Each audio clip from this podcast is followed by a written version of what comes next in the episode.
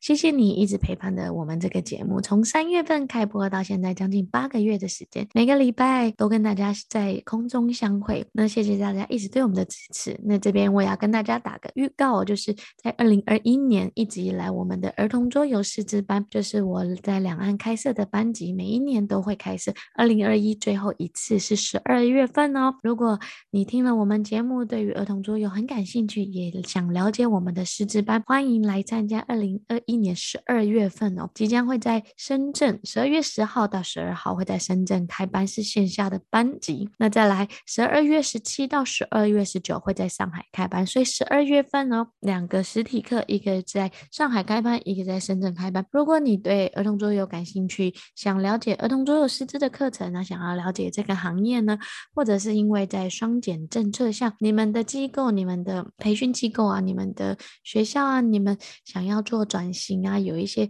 呃软性实力的一些课堂，都欢迎来参加我们的儿童桌游师资班。然后，如果想收看关于更多儿童桌游师资的介绍，请加我们 iGet 公众号哦，iGet 的公众号或小助手 iGet 二零一八。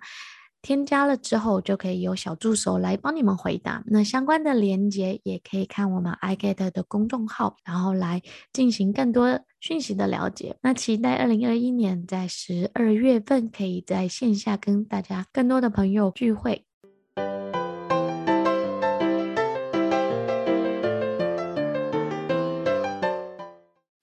大家好，又到了我们今天的采访时间。那今天的来宾其实是我过去师资班很久之前的资深的学员了。然后近几年他在深圳啊，就是做桌游思维的课程做得非常的好，而且有很多自己创业啊、自己学习啊，然后自己到到现在跟合作啊，然后做教员总监的经验啊，这是非常难得的经验。所以我们今天非常开心邀请到的是 iBobi Advanced Kids 智玩桌游思维成长中心的教研总监洪旭行，红薯老师，Hello，洪叔老师，Hello，大家好，我是 Hugo，这小朋友会叫我红薯老师。Hugo，其实哦，你真的上我的师资班已经很久了，对不对？然后这几年我们中间哎在上海上课嘛，然后去深圳的时候，我们还有在深圳见过面，几年之后嘛，然后现在又有一些新的发展啊，所以我今天特别邀请你来跟大家谈一下，说哎，幼儿桌游教育的这种创新的创业旅程，在。在开始之前呢，你可不可以用三个标签来介绍一下你自己，让大家更认识你？啊、感谢 Rachel 这一次的邀请。其实我也是非常的开心能够参与这一次节目的录制。这一次我给我自己的三个标签呢，其实是每一个词都有四个字。第一个呢是创新别变，第二个呢是自我精进，第三个是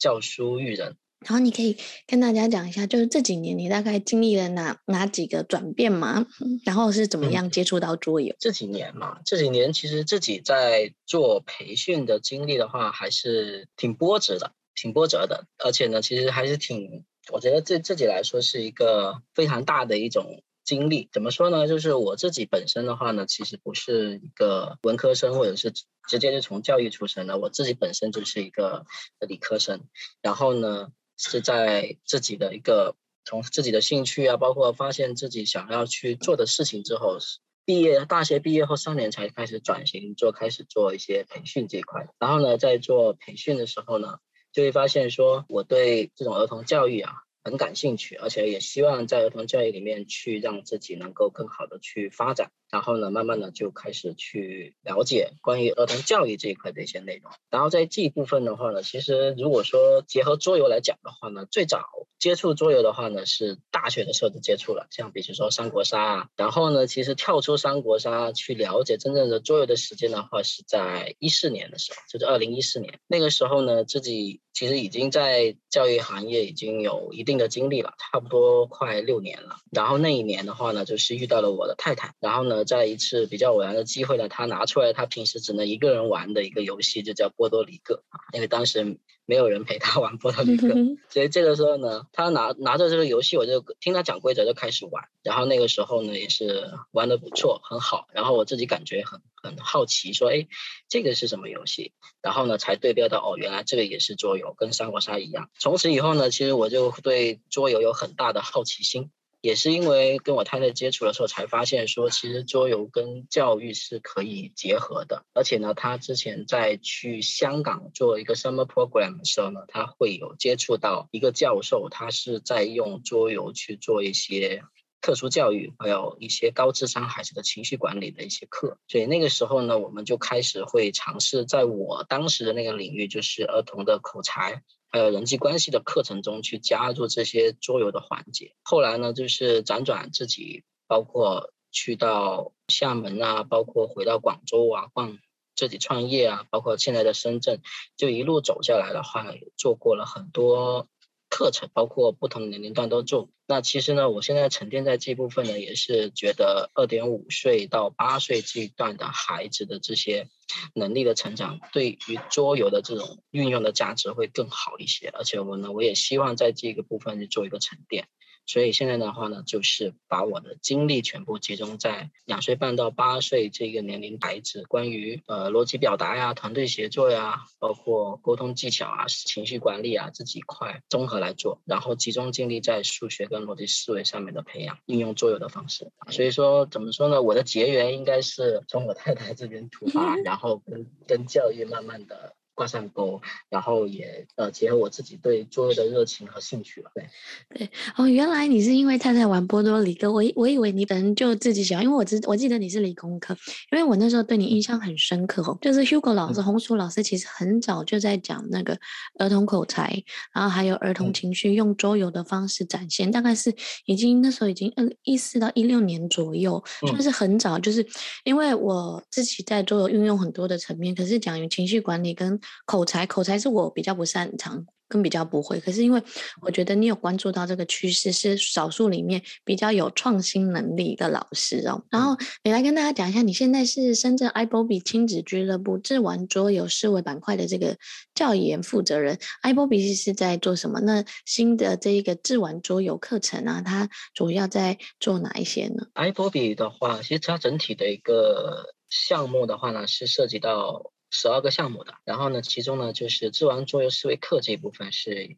由我这边来做教研。那其实整体来说，这一部分的一个课程体系，它包含的内容其实是涉及到了就是二点五岁到八岁的一个数学跟思维的训练。之所以用智玩桌游思维呢，主要是因为其实之前我们不是叫这个名字的。嗯、呃，主要是因为涉及到现在双减政策，然后呢，其实很多的一些 K 十二的企业啊，包括呃非 K 十二的一些机构，可能会应用思维训练的这种名号去做一些学科上补习的动作，所以说我们也是为了不规避这些风险，所以说我们会把这个名字。调整一下，但是我们本身就不会理亏了，因为我们本身就是做游玩性质的一些快乐学习的这样的一个板块。但是呢，也是为了规避风险，所以我们的名字是智玩桌游思维课。那我这边的话，整体来说呢是。工作上会分成三个大块，第一块呢就是培训老师，第二块呢其实就是课程本身的优化跟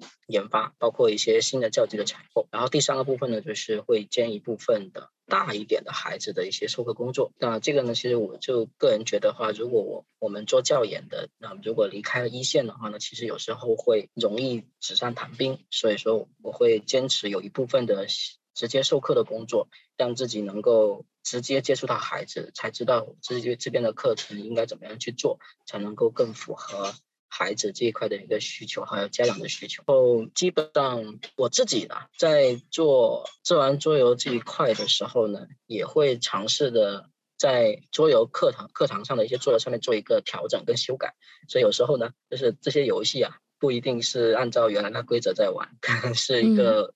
通过修改后，然后去调整完适合孩子们去玩的。我自己也会尝试的设计一些，然后用在我们的一个课堂跟教学当中。你刚刚提到了双点政策，你觉得双点政策对于我们做桌游教育的整整体的发展会是怎怎么样的影响呢？双减的话呢，首先第一个呢，肯定是从行业本身的话是一个非常利好，嗯、因为如果我们我们从其他的一些品牌啊，他们的转型的方向。也可以看得出来，其实有很多的一些企业也会开始尝试的往往这种游玩性呃素质教育这一方面的一些课程去转向。所以呢，一个方面呢是利好，但是呢，第二个的话呢，我觉得比较担心的问题就是家长对于教育课程类型的选择会变得更加的谨慎，他会担心说，比如说你 K 十二有很多的退款啊。包括很多的关门啊等等这些情况，他也会担心啊，你这个机构，你这个课程会不会也会触雷，会不会也会涉及到双减的一些政策？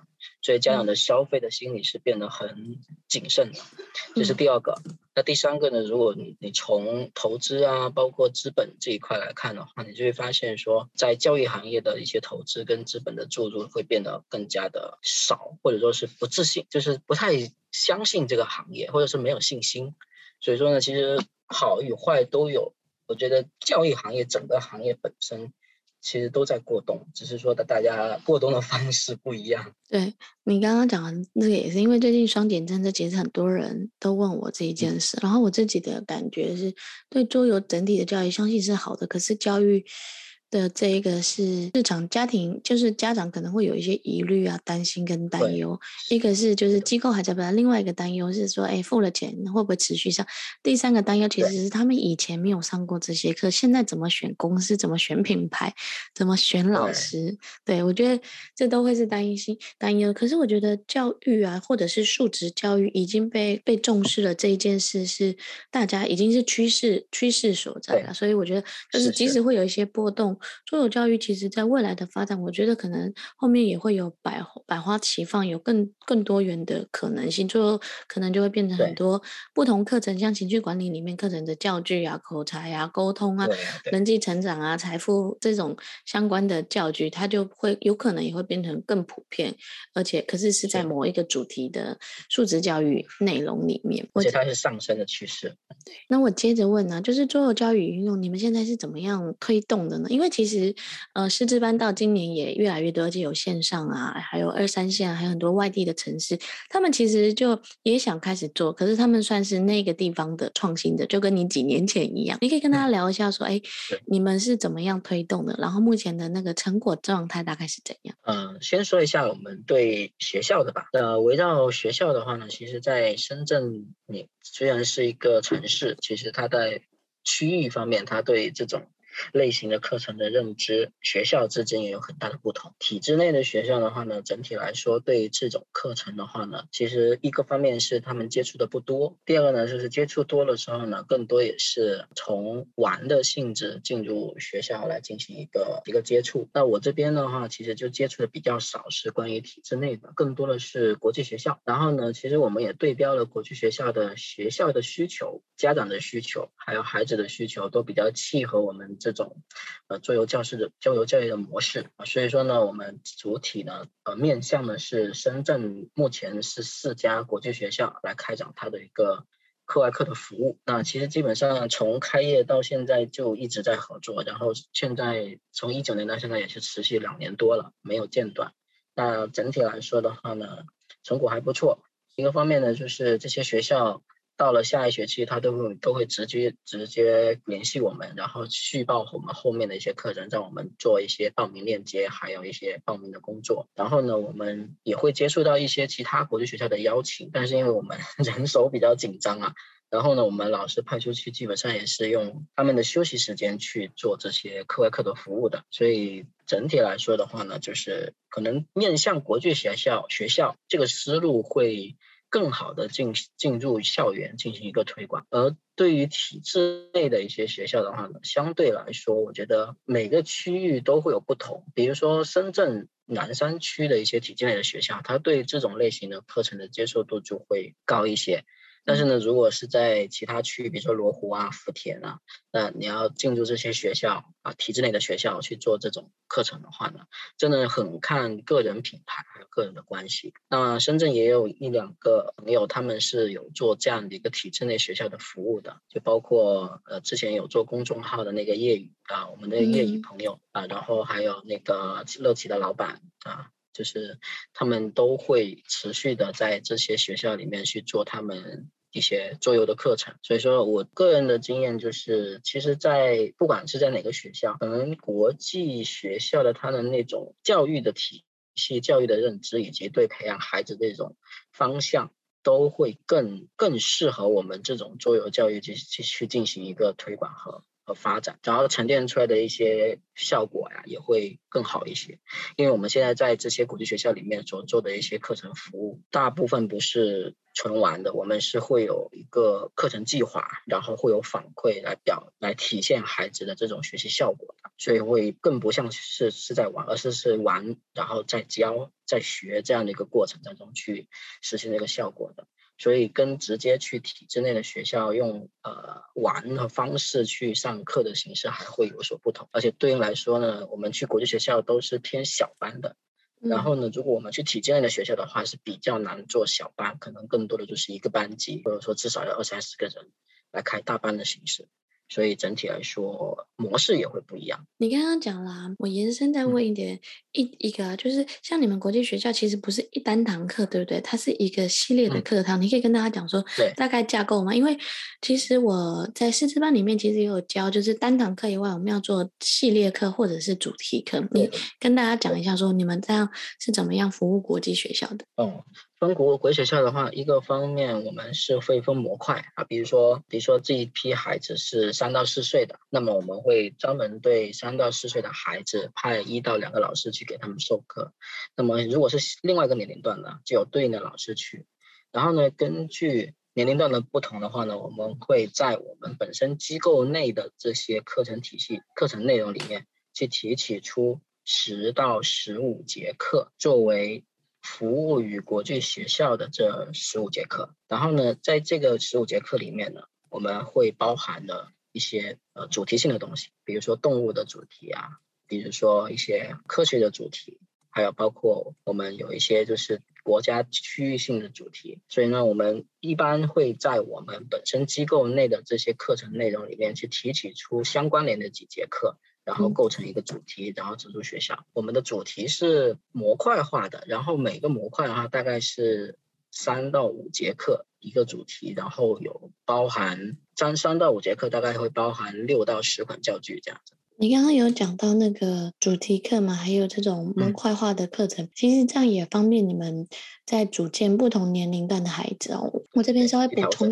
说一下，举例来讲说，这个游戏写是四加，对，可是四加，可是你们在服务国际学校可能是有呃小小一、小二，也有小三、小四，那对不对？然后，所以其实它虽然是四加，不代表它只在四岁，它其实往上往下，我们如果用这种模块跟主题化的好处就是，哎，我们可以依据他们的年龄段来稍微调整一些教学的方法跟教学的内容。对，它可以进阶，也可以讲话。然后呢，你的这个教具可以错开来用。那么整体来说的话呢，就是孩子在不同的年龄段，其实他就是玩过一到两次。然后到了另外一个年龄段呢，他可能他会遇到之前学过的，但是他的玩法又会升级。然后包括老师对他的要求也会提升。所以整体来说呢，就是对于教具的运用，我们不会仅仅。应用在一个年龄段，我们会应用在相邻的两个年龄段，甚至是隔两个段，大概是半岁一个段这样的方式来去去运用。那你刚刚提到国际学校，你们一般是服务多少个孩子？因为其实之前我在教课的时候，大家都会说没关系，我只要四五个。可是我有教大家团班，就是十五个人、二十个人跟三十个人怎么运课。Uh, 那你们自己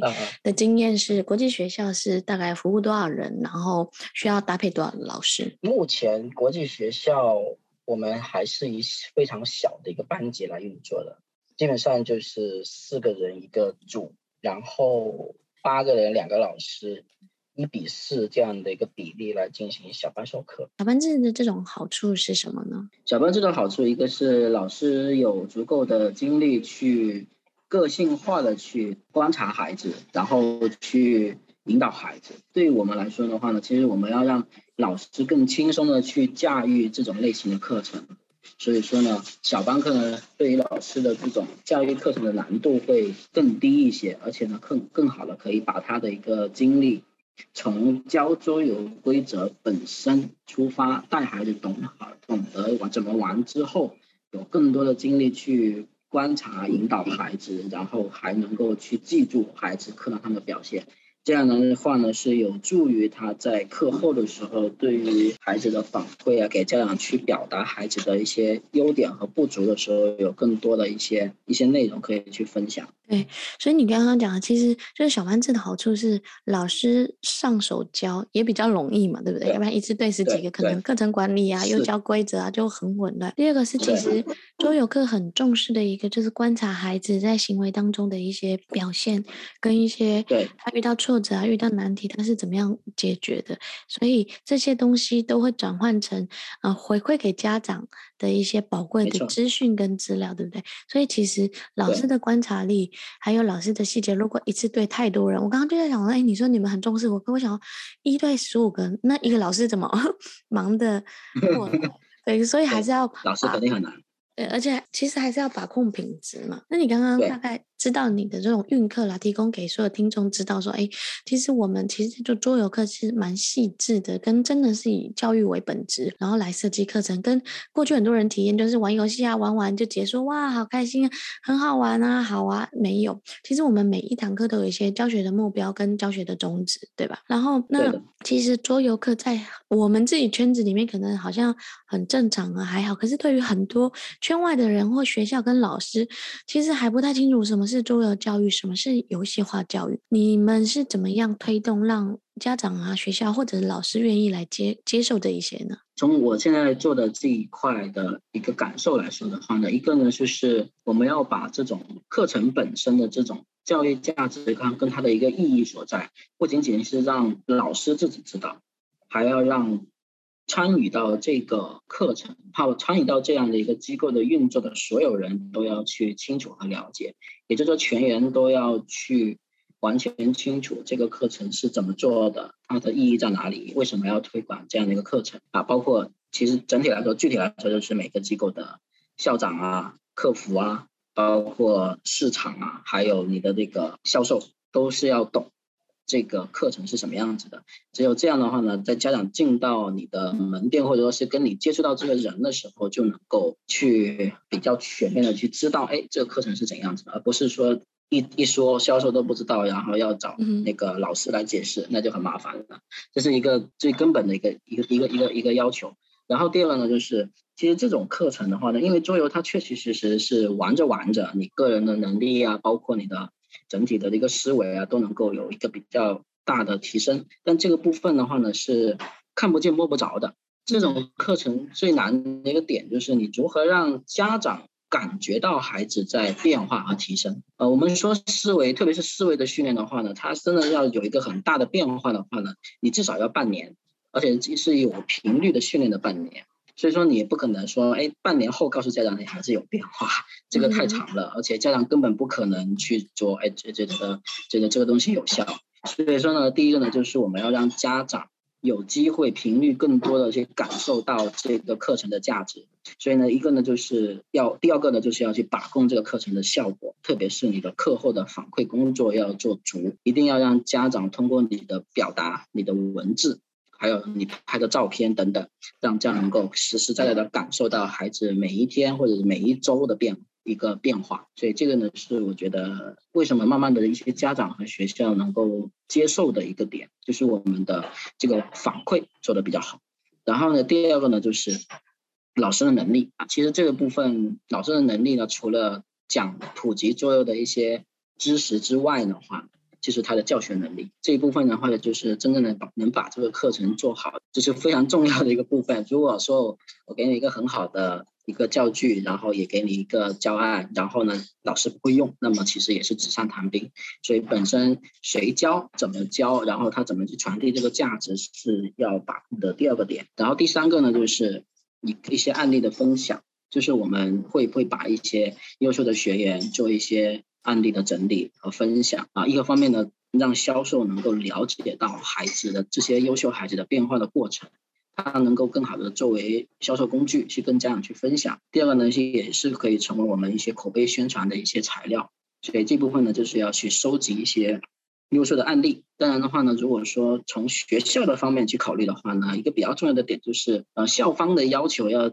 积极一点回应，就是他们想要什么，不要半天不回应，或者是回应的时候呢，感让他们感觉到好像是忽略他，或者说不重视他们。这个呢，其实我们是比较重视跟国际学校校方的一些一些关系的维护工作的。这一点的话特别的重要，因为呢，只有关系维护好了，他们才能够从课程、从机构都能够更好的去认同我们。然后第五个的话呢，我个人觉得，对于家长而言，他们要有更多的机会能够接触到我们这种课程或者是活动。所以呢，我们会尝试的做一些宣讲啊。讲座呀，还有一些比如说桌游比赛啊、嘉年华这些活动，来让他们有更多的机会接触到我们。所以我们目前的话，做这种游戏化教育的这种桌游教育的推广的话，主要就是从这几个方面来做。对，我觉得你刚刚讲了一个核心啊，非常重要，就是全员都要了解在干嘛，因为其实就是变成一个机构化或者是整体来推动。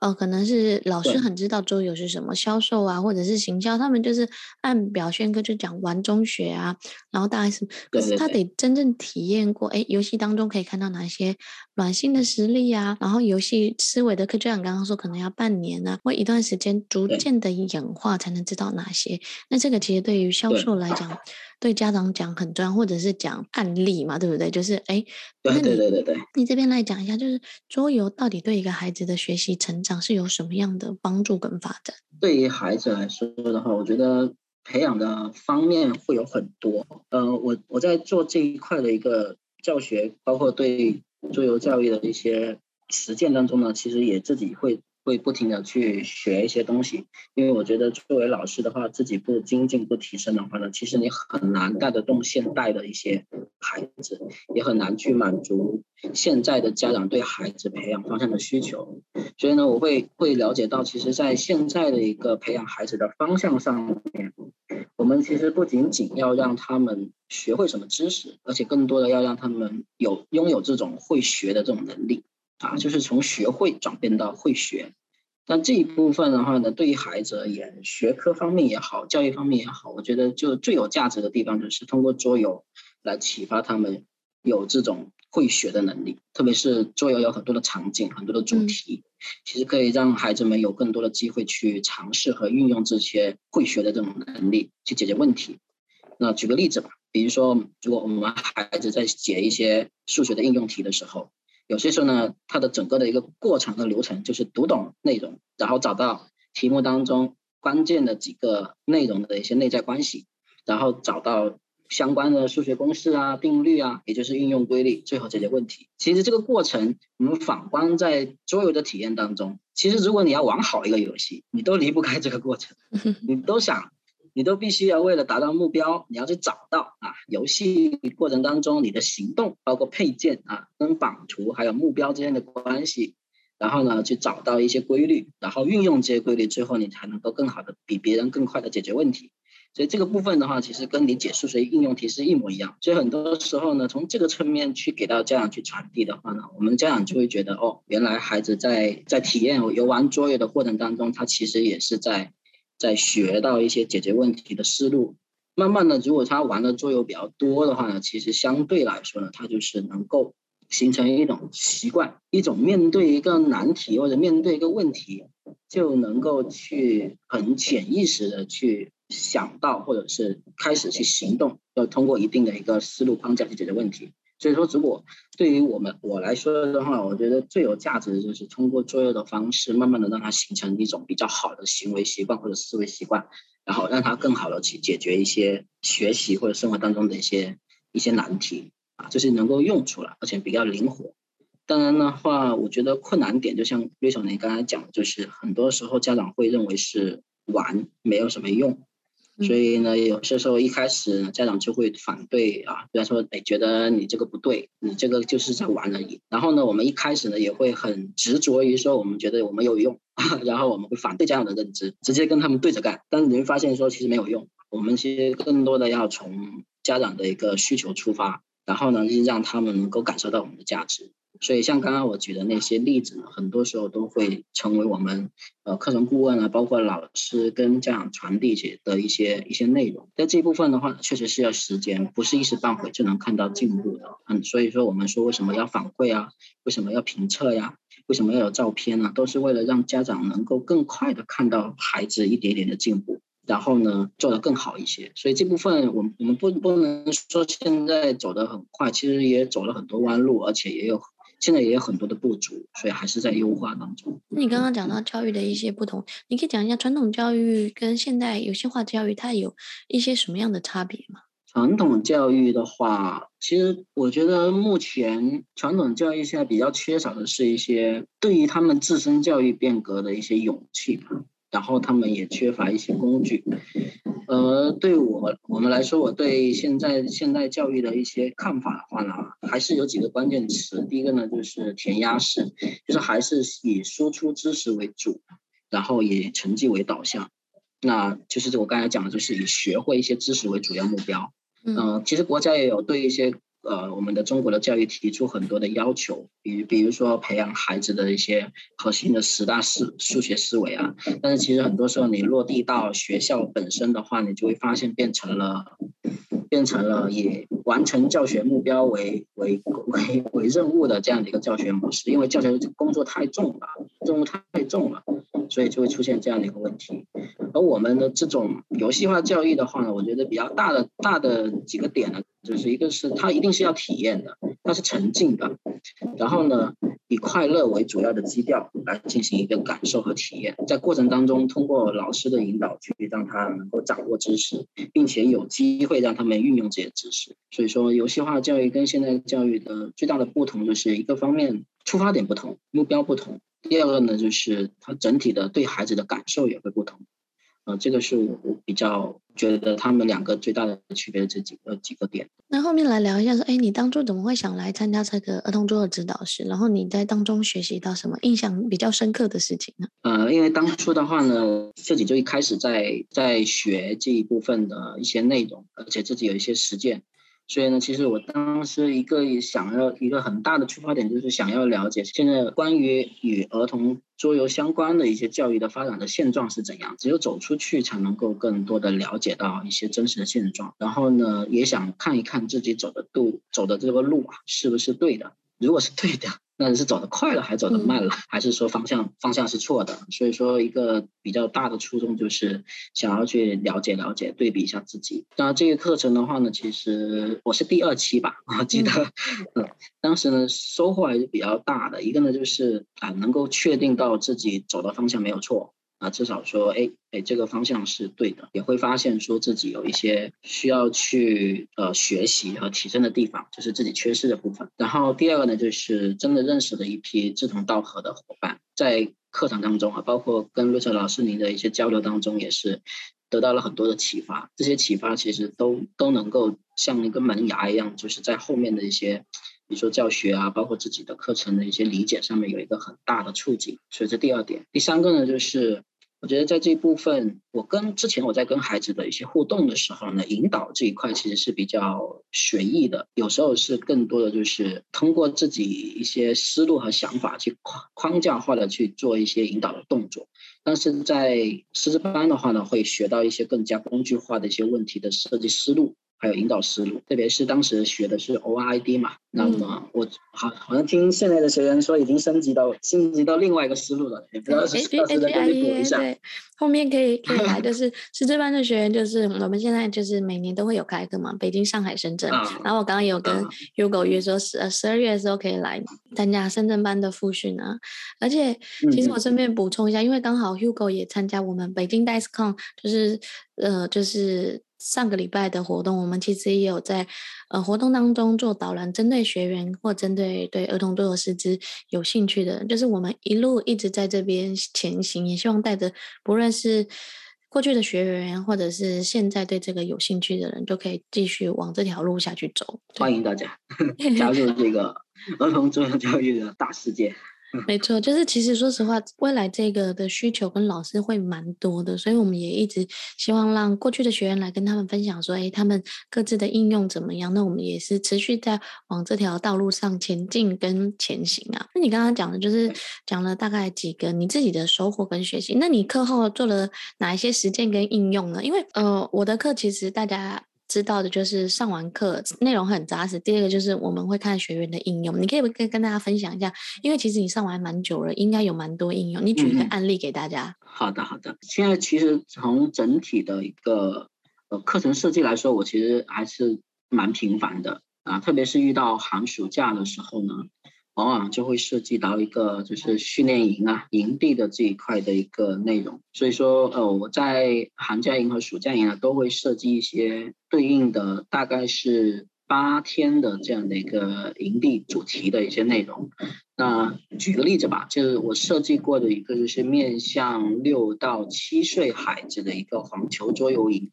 那这个营的话呢，我的。研发的教学的目标呢，就是给孩子们普及一些桌游的基本知识，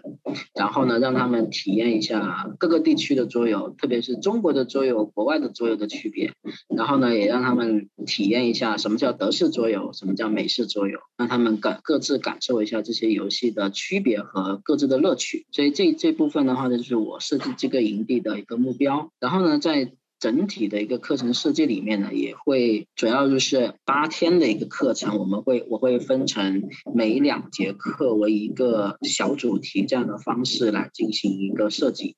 那么前面四节课两个主题的话呢，都是以一些比较小型的一些桌游，而且更有代表性的一些桌游。的形式带入，然后过程当中去通过呃 PPT，还有通过一些实际教具的展示，来让孩子了解什么是桌游、桌头的桌游的历史、桌游的背景等等一些基本的一些内容，让他们对桌游产生更浓厚的兴趣。然后呢，后面的。四个主题啊，四个主题呢，后面的四个主题的话，主要就是一些经典的桌游的体验。那么这几个经典的桌游体验的话呢，包括了一些我们本来觉得可能可需要大一点的孩子才能够体验的一些经典游戏，比如说卡坦岛啊、卡卡颂啊，包括玉竹园啊、石器时代啊，这些我们都会搬出来让他们去学习、去感受他们的一些乐趣。啊，然后呢，到了最后的一个模块呢，我们会把德式跟美式桌游做一个区分，然后呢，让他们有一个大概是四节课的这样的方式来去体验美式桌游还有德式桌游。最后呢，我们在营地的最后呢，会有一个分享跟总结。那这个过程的话呢，是让他们去分享他们自己的一些收获，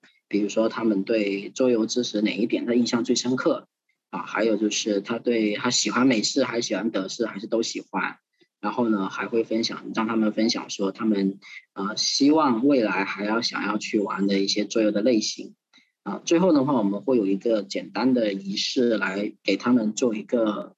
结营的动作。啊，就是让他们选一款自己最喜欢的桌游，然后拿呃拿在手上一起合个影，最后以结营的方式来进行一个完满的结束，然后。这一部分营地结束之后呢，我们会对每一个孩子做一份成长回忆这样的一个反馈，在这个反馈里面会涉及到一些教具的玩法，还有老师对孩子课堂表现的一个评价，啊，结合课堂上拍的一些照片，然后以单一一份文件文档的形式发发送给孩子们，发到发到孩子们的家长。啊，所以这就是一个整个一个流程。对，我觉我觉得你现在营地啊，或者是整个流程前面的课程设计啊，中间的环节到最后的反馈，其实都设计的非常的完善。因为家长其实更在意中间他学到什么，或者是哎他了解了什么东西，可以跟孩子对话嘛。OK，好。最后这一个就是你怎么样看待桌游教育未来的一些方向跟发展呢？啊。嗯，其实我这里看到这个、听到这个题目的时候呢，其实我第一个想到的就是，他可能对于他的方向的话呢，要从家庭跟机构这两个维度来去思考。就我我大胆的比较预 比较大胆的预估一下哈，我觉得通过现在的这种互联网的这种万物互联的这种方式，包括现在视频的这种种类，所以呢，其实对于家庭化这一块，我觉得会有更大的变化。就比如说我们。会让家长通过对桌游的规则的理解来降低门槛，来让他有更多的方、更多的机会在家里面带着孩子玩。然后呢，他有更多的精力可以去放在怎么把一个教具啊，把这个桌游啊，它的一个整体的教育价值更好的在家庭当中去运用出来。所以我觉得在这部分的话呢，产品和在线上的这种桌游教育的这种延伸，其实是一个比较比较大的一个发展方向。然后第二个呢是关于就是高端化和稀缺化的东西，就是我觉得在桌游教育本身的话呢，在细分下去有很多的方方向还有维度，所以呢。呃，未来可能会出现某个维度或者某个训练的点，或者某个领域会有一些头部品牌，真的能够把这个课程做得很好，很有价值，但是很这却很有稀缺感，还有包括的门槛也会比较高，所以这部分的话，可能就仅仅是面向一些高端的客户去做一些服务，这个是我自己觉得的一个两个方向。嗯，对，我觉得家庭化这个也是我看中的。我觉得桌游其实在国外本来就是以家庭为核心，只是在亚洲地区比较多，会从教育点出发。那我觉得就是教育端的路跟家庭端的路两端终究会并在一起，只是它展现的方式、上课的方式、体验的方式，或者是玩乐的目的可能会有所不同。那今天的最后呢，你可不可以用一句话来总结说，桌游对你而言是什么？嗯，其实这种对于我来说的话呢，桌游对我而言确实是非常的、非常的重要啊。所以我用一句话来讲的话呢，其实就是桌游对我而言是一位能够陪伴我实现我的教育梦想的好朋友。那你介绍一款你自己喜欢的游戏，亲子游戏好不好？让大家认识。提到亲子游戏，其实我印象最深的就是香港百龙出版的那个《咕咕画画》儿童版。嗯啊、之前呢，它出了成人版的话呢，其实它的最大的问题就是一些繁体字和文字上面很难让亲子能够很轻松、顺畅的进行下去。那它的儿童版的话，它是以图片的形式，包括包含了一些英文，还有一些中文，所以说它玩起来会很顺畅。那这个时候呢，其实是一个很好的发挥孩子跟家长之间的一些亲密互动的，包括你会发现他们在玩的时候能够感受到家长跟孩子之间的这种这种秘密，能够通过这种表达方式意会，然后互相。听懂了，然后以最快的速度完成他的一个拆题的动作，就特别有趣。那你会发现说，通过这样的游戏的话，亲子之间的关系会很快的就是会更变得更亲密，或者说原先不是很可能有一些破裂的一些亲子关系，可以通过这个游戏短很短的时间内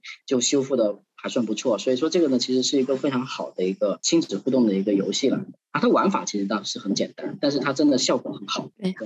那最后呢，就是疫情，其实这两年疫情也有推动到那种线下，尤其是我们这种培训课程或者是线下体验这种课程，是否有推影响呢？然后你未来怎么样看展望？二零二零未来的展展望大概会是什么？觉得会肯定会有影响啊，还是一个方面就是。家长的教育对教育的谨慎态度肯定是会有影响的，特别是疫情。那其实家长一个方面就是卫生啊、安全啊，然后你在哪个区啊、那个城市会有怎么样的一个呃疫情啊等等都会有啊。所以说这个是一个。另外一个呢，就是因为双减的政策的话，其实有很多的 K 十二的企业或者行业开始转型。那他们转型之后呢，其实有些时候的一些教育产品啊可能会良莠不齐的都会出现。就这个部分本身就会影响到很多关于对于桌游。教育比较感兴趣，或者是开始要去了解的家长心目当中对于这种课程的一个认知，甚至有时候会误判，所以这个是我比较担心的一个问题。嗯，我对于我自己的话呢，我觉得一个方面我自己还是想能够去有能够培养，还有找寻更多在这个行业去深耕的一些小伙伴。然后第二个呢，就是我我也是希望说啊，自己其实这么多年积累了很多东西，也想为。更多的为桌游教育做点事情，所以说也会慢慢的做一些自己的一些自媒体啊，比如说视频号啊、知乎去传播一些桌游的价值，还有包括在家庭上的一些桌游的应用啊，所以这个呢是也是想为这个行业做更多的事情。这个是我自己个人在二二年的一些发展计划和展望。今天非常谢谢红薯老师哦，依照他自己过往的一些经验，经验，不论对学校啊、对机构的一些小小的美感，就是小小的技巧啊、方式啊，还有怎么样做一个完整的课程营队的方式来做进行啊，谢谢。